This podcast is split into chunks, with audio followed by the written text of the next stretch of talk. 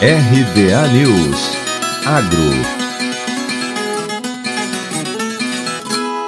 primeiro curso sobre produção e controle de qualidade de bioinsumos do Ministério da Agricultura, Pecuária e Abastecimento está com as inscrições abertas. Até o dia 27 de julho, os interessados poderão se inscrever gratuitamente para as aulas que acontecerão de forma 100% online de agosto a setembro deste ano. As vagas são ilimitadas e os participantes receberão certificado. As inscrições podem ser feitas na página do Enagro, que é sistemasweb.agricultura.gov gov.br. O secretário adjunto de Inovação, Desenvolvimento Rural e Irrigação, Kleber Soares, falou sobre o desafio de acrescentar valor sobre a base biológica no Brasil. Que o nosso olhar da bioeconomia é olhar para o fato de que nós temos grandes desafios em agregar valor em cima da base biológica do Brasil, pelo fato de que não há grandes perspectivas em termos de inovação disruptiva em cima do modelo clássico de agricultura.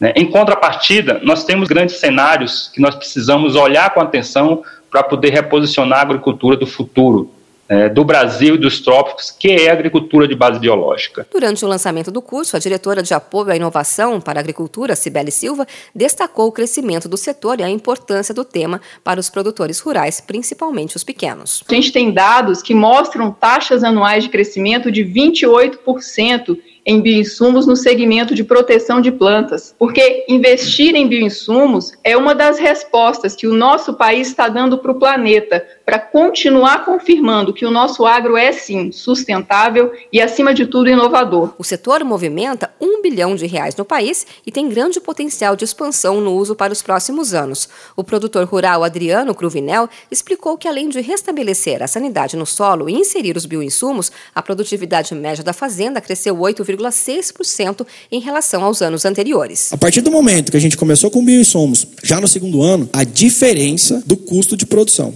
A cada safra que a gente está passando, ó, a gente está diminuindo um pouco mais. Temos capacidade de reduzir ainda de 20% a 25%. O MAPA desenvolveu o curso em parceria com a Embrapa Recursos Genéticos e Biotecnologia como parte de um dos objetivos do Conselho Estratégico do Programa Nacional de Bioinsumos.